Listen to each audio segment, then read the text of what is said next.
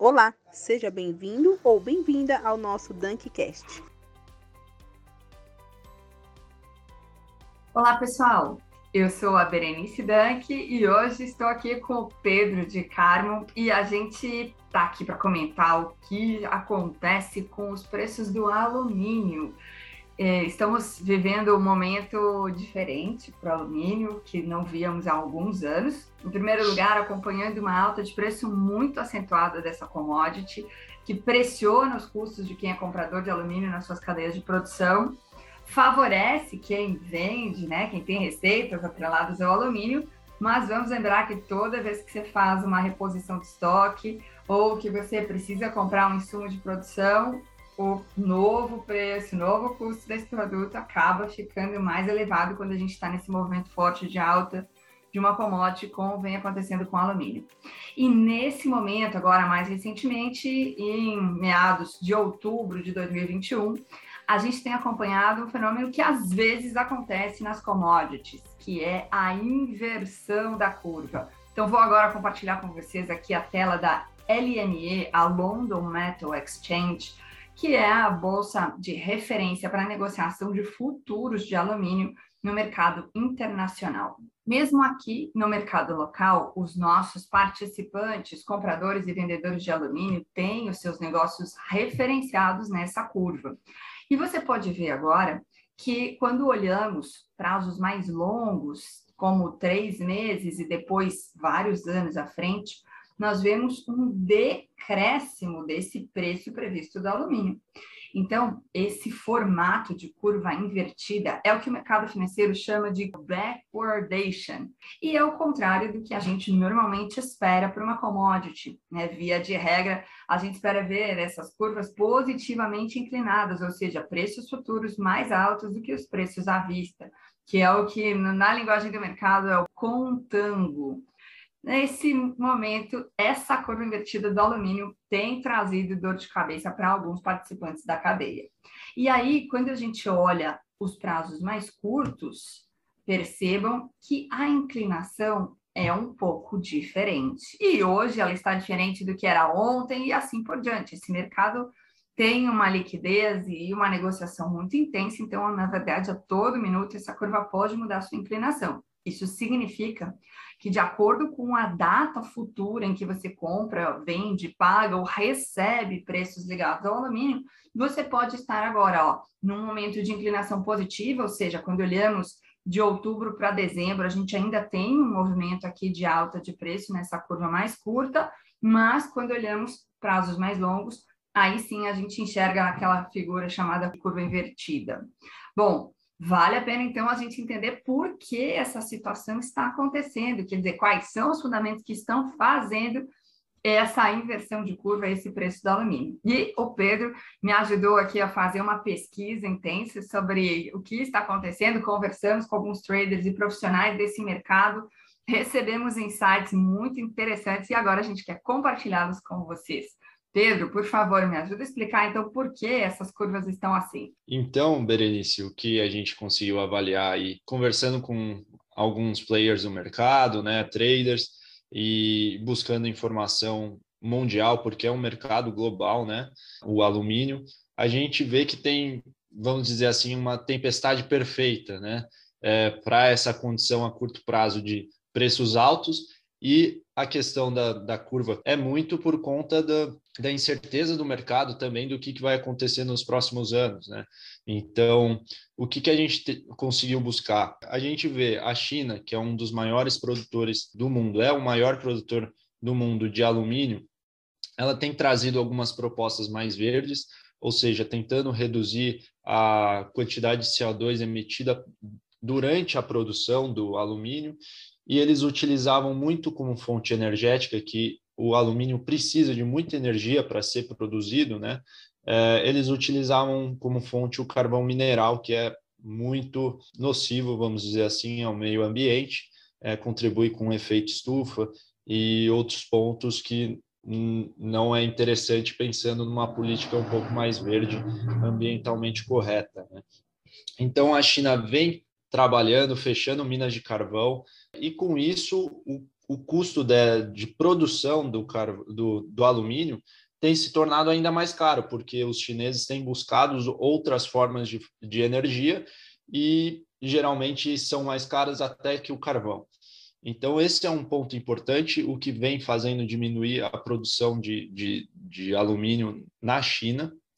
Uh, tem outros pontos também que a gente observou, uh, que seria também o strike lá no Canadá, que teve alguns meses atrás, ou seja, a greve de mineiros nas minas extratoras de, de insumos para a produção de alumínio, assim como o níquel também, que tem uma correlação importante com o alumínio, porque ele serve como é, proteção de outros metais, eles fazem uma fundição e auxilia o alumínio a não a outras outros ferros não serem enferrujados e com isso essa relação o alumínio tem uma relação muito forte com o setor automobilístico e a gente vê o setor automobilístico muito devagar muito por conta da da pandemia, né? Então não tem vendido carros, então automaticamente cai o consumo de, de alumínio e seus derivados. Uh, um outro ponto importante também que a gente viu é a situação da Guiné-Bissau, que ela tem uma situação política instável desde o começo do ano, onde foi, foram feitas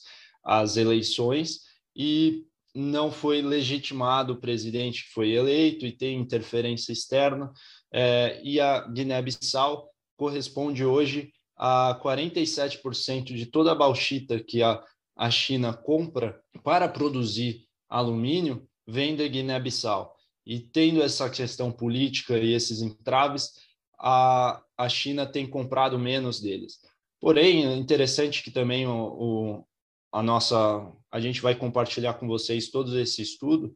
É, a gente tem uma lista de um ranking dos países produtores de bauxita e você olha que a partir da Rússia, que é o oitavo maior produtor de bauxita do mundo, da Rússia para baixo, a maioria são países africanos, onde você vê que a China tem tido forte influência nesses países politicamente e economicamente falando. Também tem um outro ponto sensível, que é a questão da Rússia, que desde 2018 tem tido é, é, questões políticas com os Estados Unidos, e que daí os Estados Unidos têm taxado a importação de produtos relacionados ao alumínio e o aço russo, isso também afeta o Brasil.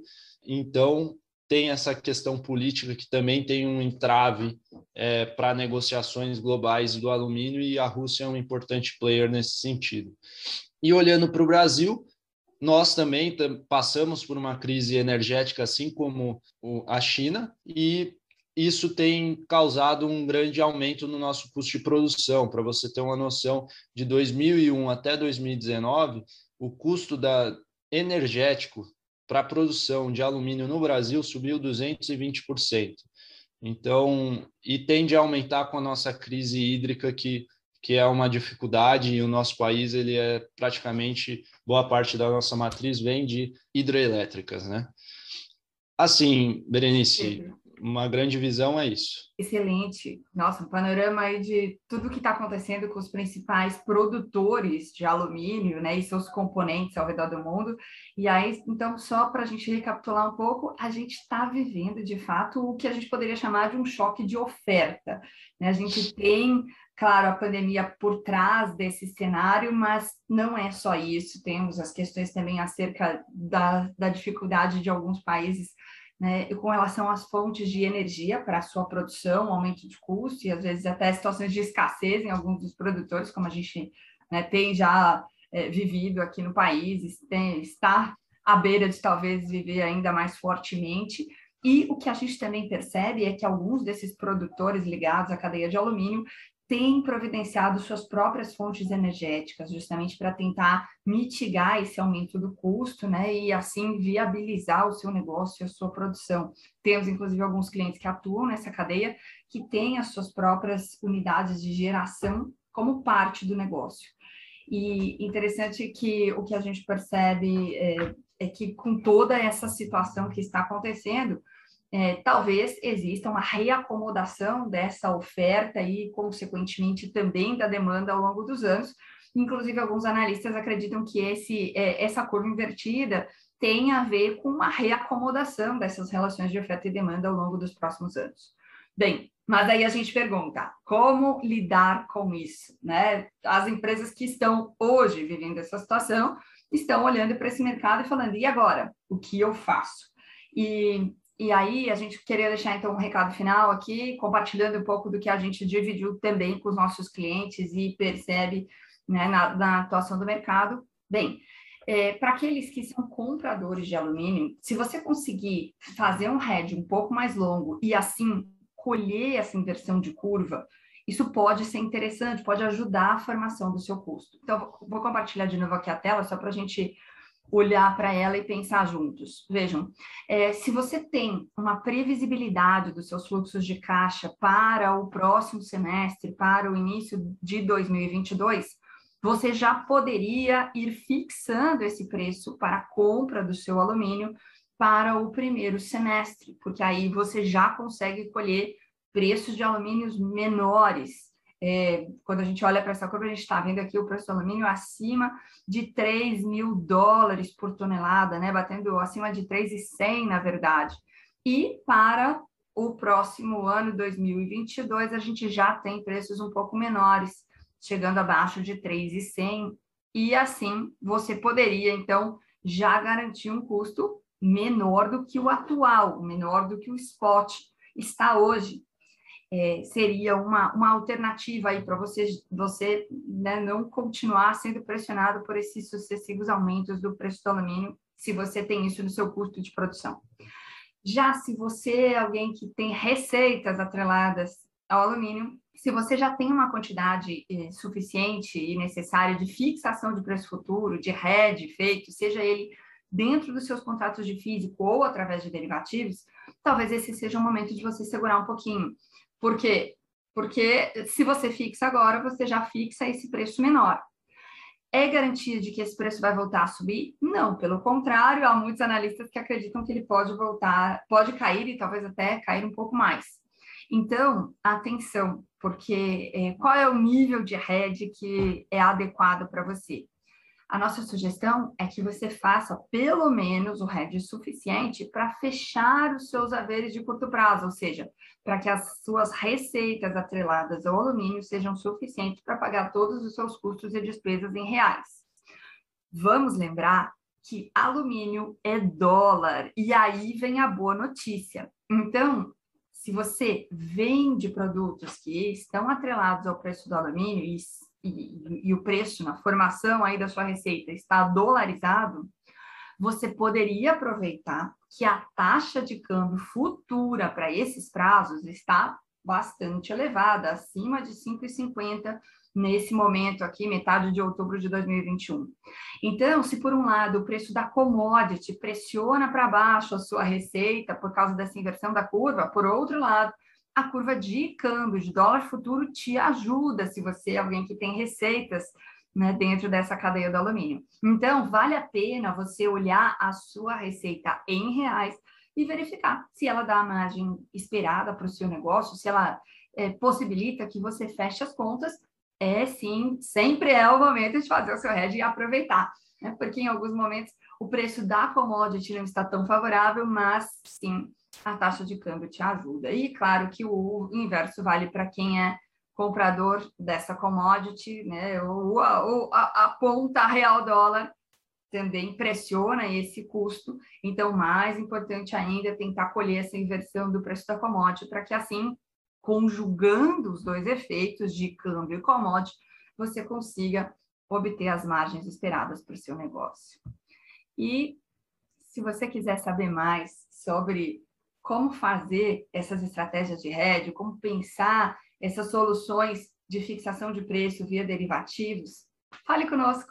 Essa é a nossa especialidade, a nossa grande missão na Dank. Nós apoiamos companhias que estão no dia a dia atreladas né, com suas receitas, suas despesas e também, às vezes, as suas dívidas é, ligadas à variação cambial e a preços de commodities, e a, e a gente procura orientá-los e auxiliá-los a tomar as melhores decisões no sentido de garantir as suas margens e proteger o seu resultado. Muito obrigada por nos acompanhar. Espero que você tenha gostado desse vídeo. Se você gostou, por favor, deixe seu like, comente, compartilhe, comenta aí alguma técnica que eventualmente você tem feito lá na sua empresa para ajudar a trabalhar esse momento desafiador do alumínio para todos os que estão envolvidos nessa cadeia. E, havendo dúvidas, entre em contato conosco. Muito obrigada e até breve. Continue acompanhando o nosso Commodities Insights. Uma vez por semana, a gente escolhe uma commodity para comentar e será uma alegria encontrar você de novo por aqui no canal ou nos nossos podcasts. Muito obrigada. Tchau, tchau.